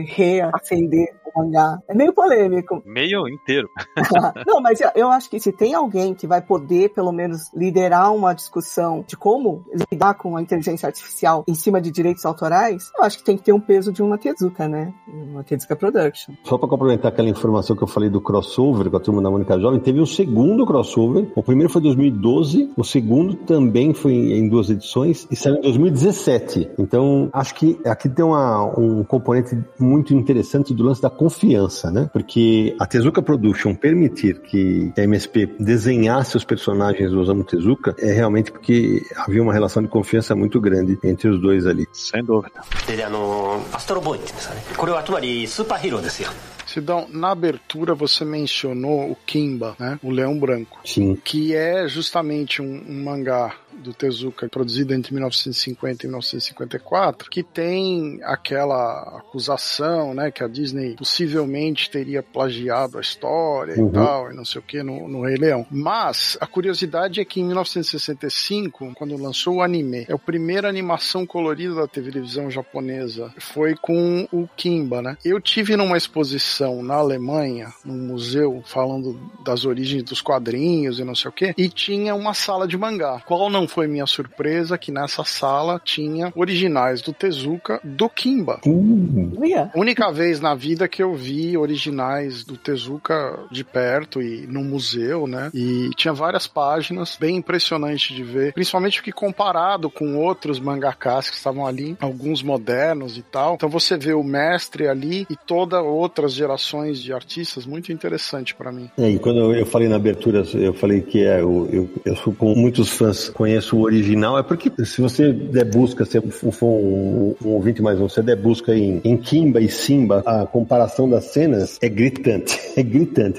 Na internet tem essa comparação. É impressionante de 60, de no- acho que foi 94, né, do 94, o Rei Leão. filme do Suzuka foi 65, mas é praticamente idêntico. O Tezuka, ele nunca escondeu que ele era fã da Disney, só que nesse caso, pra mim, a- literalmente é um plágio em algumas coisas. Cenas iguaizinhas, o nome é muito parecido. O Tezuka nunca quis briga por conta disso. E o Kimba não era o. Quando ele criou, ele tinha a ideia de fazer Kimba o, o Leão Imperador, não era uma coisa assim? o Imperador da Selva. Imperador da Selva pra é, Rei Leão, que é o Rei das Selvas. É bom lembrar que o Kimba, lançado aqui pela New Pop, né? Que também publicou outros mangás do Tezuka, como o Dororo, o Metrópolis, o Dom Drácula, que é uma sátira dos vampiros. Crime e Castigo. A Ilha do Tesouro, né? Pinóquio. Os Filhos de Safiri, A Nova Era do Tesouro, Prelúdio do Arco-Íris, Faculdade de Mangá, todos são da, da New Pop, que aliás é, é bom frisar, é a principal casa de Tezuka no Brasil, né? É quem mais publicou Tezuka. Verdade, verdade. É, é- é engraçado isso, né? Porque a gente falou que não teve muito mangá, mas assim, foi só nos anos 2000, com a Princesa e o Cavaleiro mesmo, é, a JBC, publica, até recentemente republicou em outros formatos e tal. Mas aí teve a Princesa Cavaleiro da JBC, aí teve Buda da Conrad e teve Adolf também da Conrad. Aí depois disso, deu uma parada. Foi, em quatro anos. Ninguém publicou mais Tezuka no Brasil. E aí foi a New Pop que volta com Metrópolis, Dororo, aí lança várias dessas faculdades de mangá, tudo isso e começa a publicar de novo. E ela publica sozinha durante sete anos, de 2010 a 2017, quando em 18 sai a Yako da Veneta. Aí a Pipoca Nankin vai chegar em 2020 com o recado a Adolf, que é o Adolf é, retraduzido, né? Aí a JBC republica Princesa e Cavaleiro, Buda volta pela JBC, aí a Darkside lança em 2022 o Livro dos Insetos Humanos, no mesmo ano a Pipoca lança o MW Psicopatia Profana, e neste ano aqui a Darkside lançou a Feiticeira da Tempestade e a Pipoca lançou Vampiros. Tem Tezuka pra todo mundo, viu? Porque são 400 volumes, a coleção inteira dele. Pois é, Drick. Essa lista vai aumentar com a JBC, como o Naranjo falou, né? Vem aí o, a Fênix, né? E vem aí a Astro Boy, né, Naranjo? Isso, Fênix está vindo agora no mês de dezembro desse ano e Astro Boy ficou pro primeiro semestre, possivelmente primeiro semestre do ano que vem. Conhecido como 2024 também. Conhecido como mês que vem. É porque as pessoas podem ouvir o programa daqui a um ano, aí vai falar, pô, então 2025 que vai chegar, entendeu? Só por causa disso. É verdade. E curiosamente, em número de títulos de obras, a, New Pop realmente é a, que, é a que tem mais. Mas se a gente pensar no número de volumes publicados, talvez a JBC passe, porque só Buda são 14. É, Buda vão ser 8 pela JBC, porque eles juntaram, né? É, é verdade, 8, 14 eram pela Conrad, desculpa. É, Fênix serão seis. Aí o número de volumes é capaz de passar a New Pop. Uh, só uma curiosidade, tá? Que eu queria deixar registrado que quando o Cine falou do desenho animado do Astro Boy, eu, além da Princesa do Cavaleiro, a gente não citou, mas é um desenho que me encantou. Passou aqui no começo da década de 80 na, na TV Record, que era o Menino Biônico, que era uma das versões do Astro Boy, chamado Jet Marte. Assisti. Então, isso, esse, só lembrar que foi, eu lembro, eu tinha por volta de 10 ou 11 anos e eu fiquei completamente encantado com essa animação. Tesouro que encanta a gente sempre. É, e quem é mais moderno e só conhece o, o trabalho do Miller, né? Big Guy and Rusty the Boy Robot, basta voltar no Astro Boy que você já resolveu a parada, né? O Astro Boy é muito, é muito icônico, ele é daqueles momentos de virada na indústria, né? Então, daí vira um clássico. É verdade. Ô, Nara, e você tem que falar de Pluto, né? E sim, Pluto, que, que saiu pela editora Panini, ganhou animação agora na Netflix, é uma releitura do universo do Astro Boy, dos robôs, né? E, e tem um robô matando os demais robôs poderosos guiados pelo Tezuka, e em determinado momento aparece o, o próprio Astro Boy para tentar entender o que está acontecendo lá, já que inclusive ele é um dos ameaçados. O mangá foi escrito e ilustrado por Naoki Urasawa. Exato, e acho que isso só pra comprova o tanto que Astro Boy influenciou e ainda influencia quem produz mangá lá fora. Esse projeto do Pluto foi criado justamente para marcar o nascimento, entre aspas, do Astro Boy, porque no mangá ele nasceu no ano 2003. E aí esse Pluto foi lançado em 2003 com a releitura dele. Não, se você acompanha na internet, volta e meia aparece no Japão, né? Um robô do Astro Boy que fala, um robô. É, é Deaton, né? Deaton, Atom, né? Que é o nome É, Deata. que é conhecido, que assim, é um fenômeno mesmo, até hoje, vai continuar pra sempre. O legado foi grande. Se vocês pegarem o desenho animado, que não é um, um- necessariamente um anime, do Samurai de Olhos Azuis, eu não quero dar spoiler pra ninguém, vale muito assistir, mas quem olhar isso aí tem alguns elementos que remetem lá pra trás na Princesa e o Cavaleiro. O Cavaleiro. Eu assisti isso na Netflix, né? É, então assim, a influência dele é gigante. Tem coisa saindo agora que parece que é dali, né, que saiu a inspiração. でであのアストロボーイって言うんですかね。これはつまりスーパーヒーローですよ。Agora, ô, ô, Sérgio, eu tô aqui lendo a pesquisa que eu fiz pro episódio e eh, eu não sei se agora é a hora que a Sônia e a, e a Drick podem nos matar de inveja, mas alguma de vocês conheceu o Museu do Tezuka, inaugurado em 94? Porque eu, eu só de ler a descrição já fiquei nervoso. Eu não. Não, imagina, eu ia pro Japão uns anos atrás e não deu certo, então não tive, né, essa oportunidade de conhecer. A Sônia conheceu, Sônia? Conheci, conheci. Depois eu voltei pro Japão e conheci, sim. Então conta aí, porque eu, eu tô vendo uma foto aqui, Sônia, que assim, ó, só pra vocês terem, ouvindo, só pra vocês terem ideia. Tá escrito assim, ó. No primeiro andar tem exposições temáticas com uma biblioteca com 500 obras de Tezuka, uma videoteca e uma sala de descanso com a decoração inspirada em Kimbo Leão Branco. Ainda um observatório de vidro que representa o planeta Terra e é baseado em um livro de Tezuka, escrito por Tezuka na infância, chamado Salvem a Terra de... Me conta, Sônia, como é que é isso? Salvem a Terra de Vidro. Não, aquele museu tem que ficar lá pelo menos uns dois, três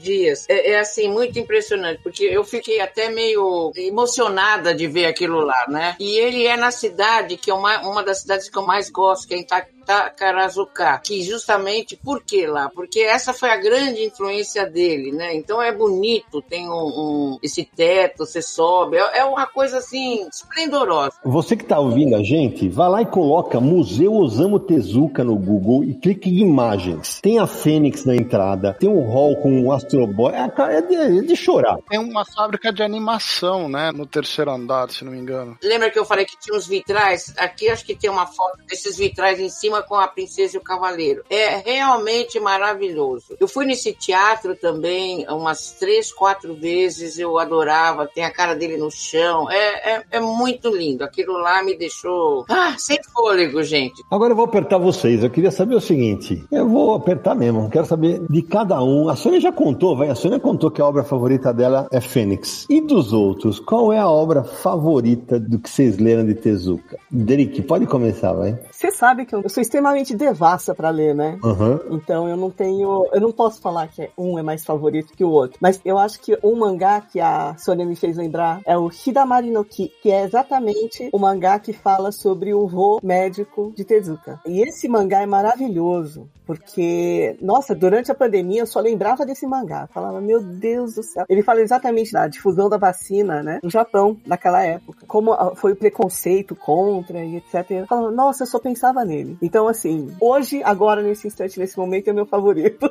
Então, olha aí, se esse mangá sair no Brasil, vocês agradeçam a André Quissada, porque alô, editores, vamos lá, fica de olho aí. e você, Samir, qual que é o seu? Não, acho até que é uma pergunta meio sacanagem, porque. É. porque a gente, que a gente tá falando agora. O Tezuka tem uma extensa galeria de obras, mas pouca coisa chegou no Brasil, né? Em comparação com o que existe. É, eu li pouco, eu li tudo que saiu aqui. Então, é, exatamente. Eu vou me limitar, claro, a tudo que saiu aqui, mas principalmente o que me foram meus primeiros contatos com Tezuka. Então, seria Adolf, Buda e o que me deu um impacto forte, porque foi, acho que, a primeira obra mais séria, né, do Tezuka que eu li que foi a Yako. Então eu ficaria com essas que foram momentos distintos que eu conheci a obra do Tezuka que me impactaram assim de um primeiro encontro. É, olha, eu vou te falar que quando começou a chegar a Tezuka, cara, eu me diverti muito lendo Dom Drácula. Kimba também é divertido. É, o Kimba, claro, que, que eu acho um fortíssimo, mas quando eu descubro o Tezuka falando de coisa séria é que me pega. O meu favorito é o Adolf, é o Recado Adolf. E o Sérgio?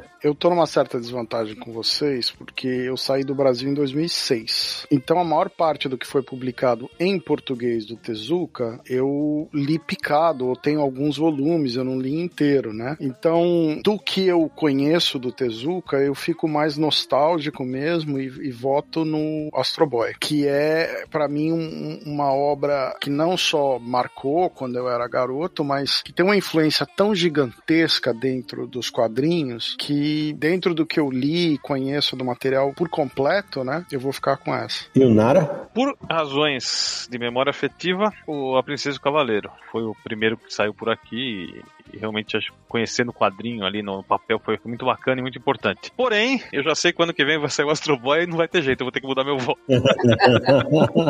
Estão vindo duas obras inéditas, tanto Astro Boy quanto Fênix, né? Que pro ano que vem podem entrar na lista. É, vocês me deixaram pilhado, a Sônia já me deixou pilhado aí, gente. Na hora de faz favor de lançar tudo muito rápido aí, tá? Bora. Aguarda, tô brincando, calma. であのアストロボーイって言うんですかねこれはつまりスーパーヒーローですよ Ô Sônia, mas quando você conhece o Tezuka, né? Eu queria que você contasse um pouco dessa experiência. Como ele era? Ele era um cara aberto, ele, ele atendia bem, ele era um cara generoso de contar coisas da produção. Como era? Porque naquele mangá que eu já citei, do Vida Deriva, ele me parece um cara muito generoso. Eu queria saber como ele foi com você, entre aspas, uma estranha ocidental. Foi muito bom. Ele assim, é um cara que fala realmente aquilo que está escrito sobre ele, o que ele fala, ele falou para mim. Então, assim, numa boa, das, das influências, E o Disney teve um papel muito importante na vida dele também. Ele assistia em casa, falou da família, do, do pai dele, entendeu? Como ele ia naquele teatro, assim. Então, o fato de eu estar no Japão e saber sobre um pouco sobre cultura japonesa foi bacana esse, esse contato, porque a gente falava mais ou menos a mesma linguagem. E mesmo no final ele falou: olha, eu pedi no caso para ir com uma tradutora, porque o meu japonês ainda não era o suficiente e não queria falar inglês. Então falamos assim, traduzindo. E ele então falava que o mangá, isso é uma coisa muito importante que ficou gravado na minha cabeça, é uma linguagem universal. Então não tem fronteiras, aquilo que ele desenha podia até ter sido sem palavras, que é aquilo que ultrapassa fronteiras. Então esse sentido da vida dele, ele é uma pessoa que tem um sentido de vida muito profundo. Sim. O que eu notei, porque eu havia lido obras que encantam, vamos dizer, o público infanto-juvenil, etc. Mas a, a, linha de pensamento dele é bastante profunda, uma preocupação muito grande com o ser humano. Ele tem essa coisa muito forte, sabe? O Miyazaki também tem, mas o Tezuka, na época, nos anos 80, os robôs dele são bons, ele não, não pensa na morte, não pensa na destruição, ele critica a guerra, entendeu? Isso não é fácil no Japão. Não é só não fácil, como então a pessoa desenhar bem, mudar completamente aquilo que as pessoas conheciam como mangá, não pós-guerra. Então ele muda a linguagem do mangá, a estética do mangá, os temas do mangá. E isso aí para mim é, foi ele, ele, falava, mas ele era falante, uma pessoa falante. Então o que ele falou para mim que não me sai da cabeça é o seguinte, que ele sempre teve em mente entender e decifrar o sentido da vida. Isso para mim gravou de uma forma muito profunda e por isso sou grande admiradora dele, não só pelo pop, pelo mangá, etc, mas ele como homem. É um homem que tinha o sentido de entender e decifrar o sentido da vida. Olha, isso daí é... não precisa mais nada, né? Que frase bonita. Eu conheci muitos outros artistas. As pessoas são muito arrogantes e ele não. Ele me recebeu bem, numa tranquilidade. As negociações demoraram porque é típico desse. Primeiro você fala que as violetas e o verão está. As cartas japonesas são poéticas. Primeiro acho que eles fazem um haikai, etc. O outono está passando e mas, afinal, eu, eu fui muito persistente, levando uma coisa que eu quero deixar também clara para os novos ouvintes. Eu não tinha referência nenhuma no Japão, era a Sônia Luiten. Claro. Eu era a Sônia Luiten, que veio de São Paulo. Onde fica São Paulo? Tem jacaré na rua? Essas coisas assim pairavam ainda no Japão. Eu cresci muito sem ponto de referência. Quando você perde, você mora, eu moro naquele bairro, tenho um carro, a minha família assim, eu falo tanta. Não, não adianta nada. Então você se constrói, acho que não sei se o Sérgio também, mas no Japão você é um, um, um alien mesmo, na época que eu fui. Então eu tive que ser eu mesma e um atrevimento de falar com Deus no mangá, gente, pelo amor de Deus. O pessoal, o meu chefe ficou louco. Você vai sozinha? Falei, vou. Seu marido não. Não, meu marido não tem nada a ver com isso. Isso é minha pesquisa, é a minha vida, eu gosto. Então as pessoas ao meu redor lá não, não imaginavam que eu tivesse esse, entre aspas, o atrevimento de falar com uma pessoa tão famosa, né? Mas ele não se colocou no sentido de uma pessoa famosa falando. Ele se colocou como um homem que queria sempre entender e decifrar o sentido da vida. Pelo amor de Deus, quem não gosta? Maravilha. Ô Samir, a Sônia já mencionou isso no, mais lá no começo do programa, mas acho que a gente podia falar um pouquinho de Osamu Tezuka, uma biografia mangá, né? Que foi publicado pela Conrad em 2003 e 2004. São quatro volumes. Olha só quem é a tradutora do primeiro volume, Adriana Kazui Sada, rapaz. tá com meu nome? Tá com meu nome assim? Tinha até outro nome, pô. Deve ser prima da Drix Sada essa aqui, né? Alter ego de Drix Sada. Porque, cara, olha, eu tô vendo aqui, volume 1, Samir, 208 páginas, vai contando, 208. Tem, aliás, tem texto de apresentação da Sônia Luiten. O segundo tem 312, o terceiro volume tem 256 páginas e o quarto e último volume 280 páginas. Ou seja, nós estamos falando de mais de mil páginas em quadrinhos sobre a vida e a obra de Osamu Tezuka. Daqui a pouco sai um ônibus da biografia dele. Va exato, vale dizer que é do, do Toshio Ban, né? Que fez o material. E ele conta todo. É to- uma- sé- sério, gente, esse material é uma pena que esteja inédito no Brasil. Quem sabe isso volte, porque, porra, Isso teria que ser republicado, porque é uma obra. Eu fiquei, assim, muito honrada de, de- do pessoal lá da Conrad me pedir para fazer esse prefácio, que é uma responsabilidade muito grande, em quatro volumes. E eu escrevi, então, sobre a vida, que ficaria até muito pesado falar tudo, mas foi, assim, algo fantástico que eu gostei de fazer. Foi uma coisa que me deu muito prazer. Essa biografia dele foi feita pelo Toshio Ban, mas em parceria com a Tezuka Productions. Não foi uma iniciativa dele, assim, ah, eu vou fazer a biografia. Foi em parceria com a Tezuka Productions, que cuida aí, né, do espólio das obras do Tezuka e tudo. Inclusive, mostra a passagem do Tezuka no Brasil, essa biografia dele. sim. E tem fotos misturado com os quadrinhos e tal. É maravilhoso esse livro. Esse material, assim, ah, é uma leitura fácil? Não, porque é o seguinte, tem muitas páginas, tem bastante texto, é um material que, imagina, por incrível, eu falei que tem mil páginas e ainda assim condensou, condensou a vida do homem. Mas vocês viram? Tem um volume que é o Consagração do Gênio. Aí tem uma, uma parte que são, acho que 50 páginas de uma lista de obras dele. Esse deu trabalho. É o último volume. Quem quiser saber, é o guia. Tem a lista das obras de animação também, desenho animado para ver séries. Eu- olha, é fenomenal isso daqui. Fenomenal. Olha, eu imagino de que, porque além de toda a pesquisa que você tem sempre quando você vai traduzir, né, tem todo o lance de volume de texto, né, porque esse aqui é grande, hein? Você você deve ter escrito pra caramba, né? Esse é, esse é bem grande. Mas é engraçado, né? Que na época que eu fiz essa tradução, eu não tinha tanta liberdade de fazer pesquisa e inserir coisas minhas, né? Hoje, isso aqui estaria saindo em três volumes a mais, só de coisas puxadas. De tanta informação extra. Atenção, editora que for publicar, contrata a Drixada pra traduzir. Olha isso, gente. Aí. Ô, Samir, você quer chorar? Quer chorar, Samir? Ó, o volume 1 foi há exatos 20 anos, praticamente, foi em novembro de 2003, tinha 208 páginas e custava 36 reais. É. É mole? 36 reais, gente. É, é, ah, no- hoje não dá nem pra brincar, né? É, mas assim, não é que não, na época também era super barato. Mas a comparação com hoje, com certeza. Não, não, é exato, é, mas é só, é só pra dizer, deixar claro. Já era um produto mais caro, exatamente. Mas, rapaz, foi uma, uma, uma série e tanto. São quatro volumes que mereciam estar em, em catálogo aqui no Brasil. Alô, alô, editoras. Tem mangás que falam de Tezuka informalmente, né? Tem um que chama Chaser, que é o perseguidor, que fala de um autor que nasceu na mesma época que o, o Tezuka e tá sempre perseguindo as coisas que o Tezuka faz. O Tezuka não tá nem aí com ele, nem conhece, mas ele fala: Não, esse, o Tezuka é meu rival, sabe? Eu não tô nem aí com ele, mas eu vou fazer igual. Não. E, só que ele fica assim, copiando tudo que ele faz. E no mangá, ele vai mostrando que as coisas que ele tenta copiar não é tão fácil de copiar assim. E isso mostra a genialidade do Tezuka. Teve uma época que o, o Tezuka trabalhava fazendo N séries, só que ele fazia um período inteiro, integral, 9 a 5, trabalhando na Toei Animation, pra aprender, isso antes dos primeiros animes dele, pra aprender a fazer animação. E ele mostra toda essa experiência dele na Toei. Esse mangá seria legal. Alô, editoras,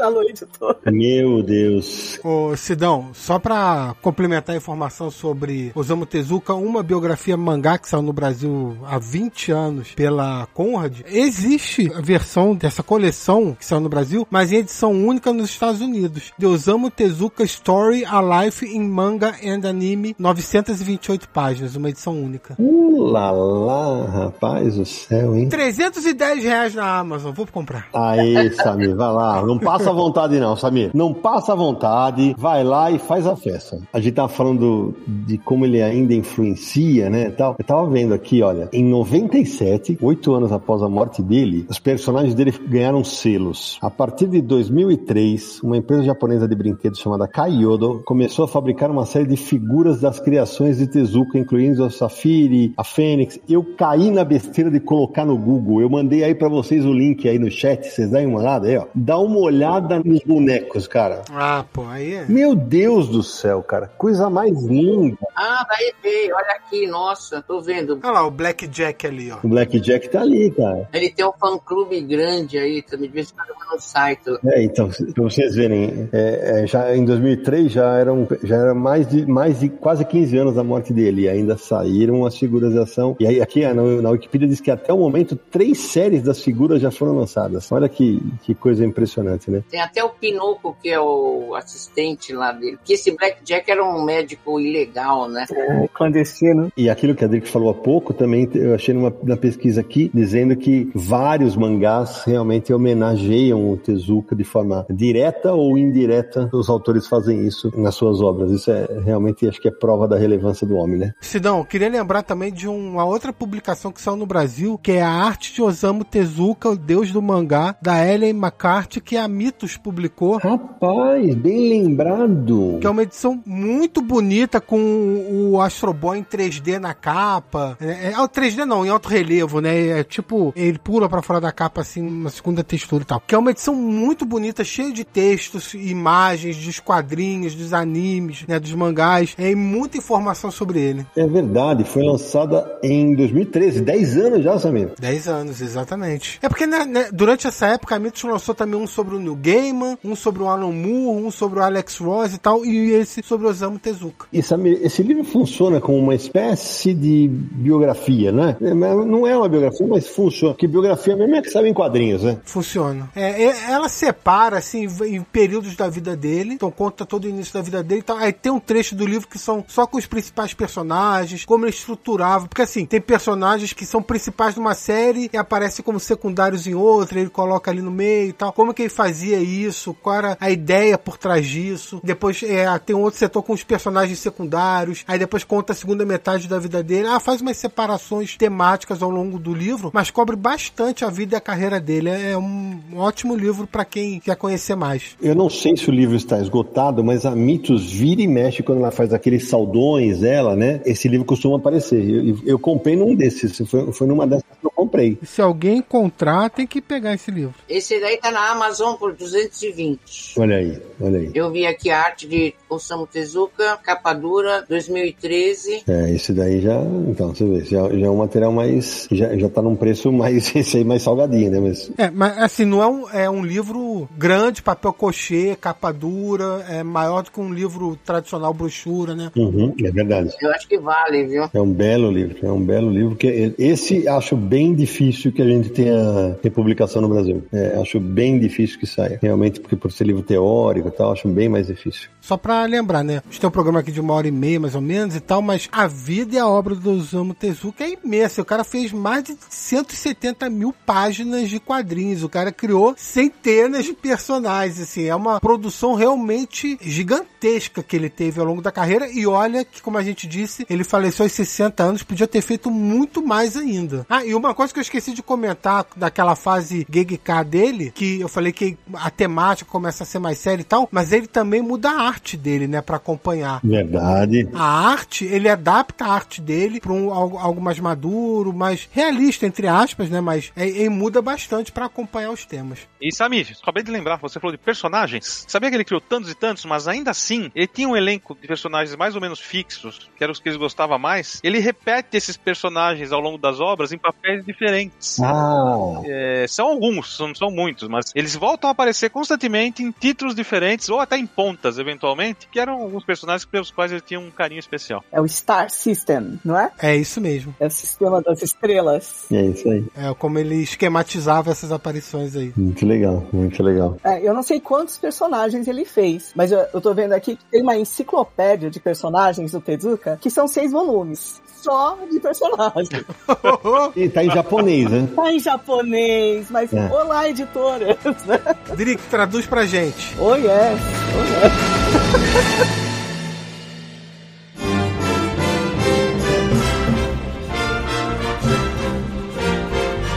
Nossa, Samir, que papo gostoso, rapaz do céu. Pelo amor de Deus. Samir, antes da gente terminar esse, essa conversa tão deliciosa sobre esse gigante dos quadrinhos mundiais e da animação também, quem quiser encontrar o Confins do Universo nessa internet que tem tanto de Osamu Tezuka, quais são os caminhos? Um dia teremos uma quantidade de Confins do Universo que seja um décimo da produção do Osamu Tezuka. Por enquanto, estamos só no episódio 194, pessoal. Ainda é muito pouco. Nem arranhamos a superfície. Mas você pode ouvir todos esses episódios em podcast.universohq.com. Sempre ficam lá todos os episódios do Confins. Além disso, estamos em todas as plataformas e streamings que você possa imaginar e tenha podcast. Então, iTunes, estamos lá. Spotify, Deezer, Google Podcast, Amazon Music. É só procurar por Confins do Universo e começar a seguir a gente para receber os novos episódios. Mande e-mail para podcast@universohq.com. Diga aí o que você achou desse programa sobre o Tezuka, por exemplo. WhatsApp DDD 11 94 583 5989 e mais sobre esse universo maravilhoso dos quadrinhos você encontra no Universo HQ www.universohq.com. Nos siga também nas redes sociais. Universo HQ no Facebook, no Twitter, no Instagram, no Blue Sky e no Threads. Além disso, siga o nosso canal youtube.com/barra Universo HQ com todos os nossos vídeos, nossas lives, muitas resenhas de quadrinhos para você e outras coisas. E só o recado final, né, Sidão? Não deixe de passar catarse.me barra Universo HQ e considere lá nos dar o seu apoio, a gente agradece demais. É isso aí. Minha querida Sônia Luite, que aula que você deu aqui pra gente hoje, foi sensacional a tua participação, muitíssimo obrigado. Foi um, um papo bom e o que eu fico mais feliz é que aquilo que as pessoas viravam a cara para mim, que achavam que eu era louca, pesquisando um assunto que realmente tinha uma profundidade muito grande, nunca foi compreendido ao seu tempo, né? Então, quando a gente faz as coisas, muitas vezes não é compreendida, mas nem por isso eu tomo como lema para mim, eu não tenho medo de cara feia. Tanto na universidade, que foi onde eu mais sofri, por inovar, falando de feminismo, de autoras mulheres, de falar de mangá, falar de anime. Eu fiz uma exposição sobre a África, enfim, sobre a Índia, que o, o, muitas vezes o, a ignorância das pessoas é muito grande e não vê o assunto como um assunto sério.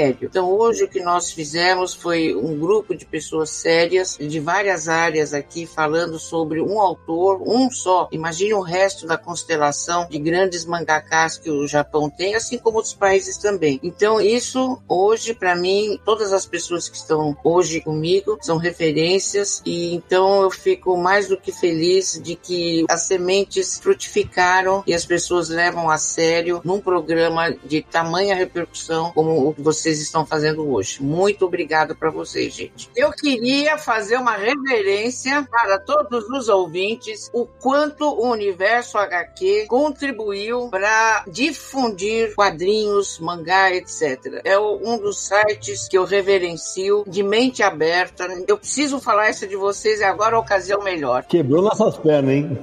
Porque vocês, Universo, aceitaram uma série de, de ideias que eu dei, publicaram quadrinhos pelo mundo, publicaram teses de quadrinho, escrevi tanta coisa para vocês. Não é qualquer site que tem essa mentalidade aberta. O Confins do Universo é outro, onde a pessoa tem uma, uma, uma visão uh, muito grande e profunda dos quadrinhos. Então, ficam meus parabéns a vocês do Universo HQ e do Confins do Universo. Valeu, Sônia. Um beijo.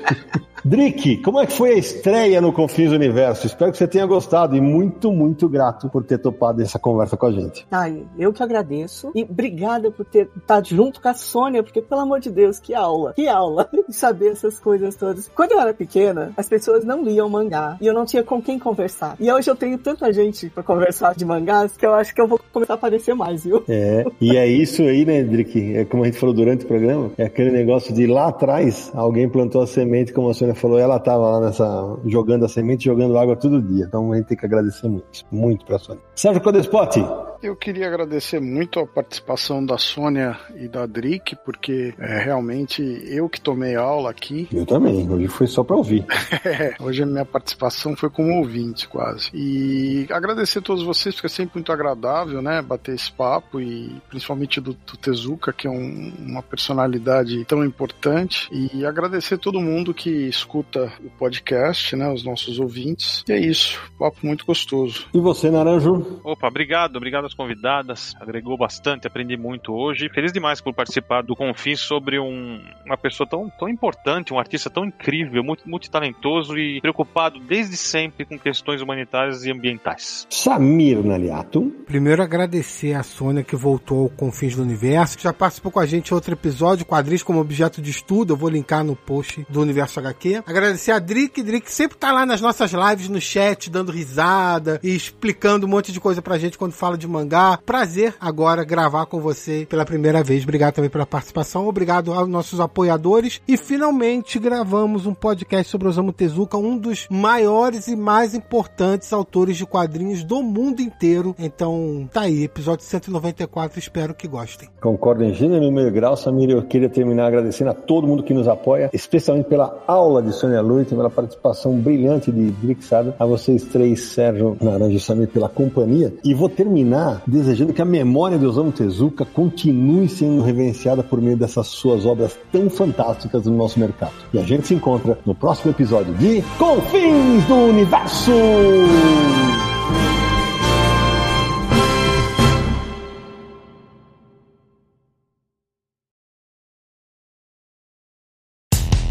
Dia mais claro ou na noite mais densa, você está deixando a nossa presença. Faça uma boa viagem de volta, mas não fique disperso. Nos encontraremos no próximo episódio de Confins do Universo.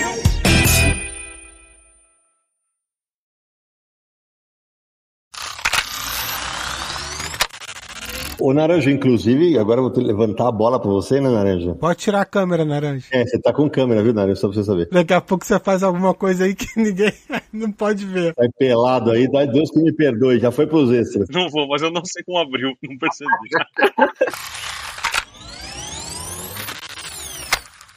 Porque é impressionante. A Drick, a, a Drick pode. Filha da.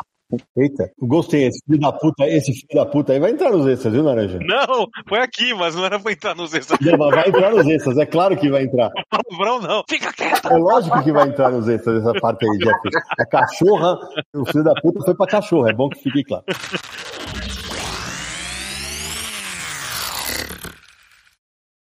Este podcast foi editado por Radiofobia, podcast e multimídia.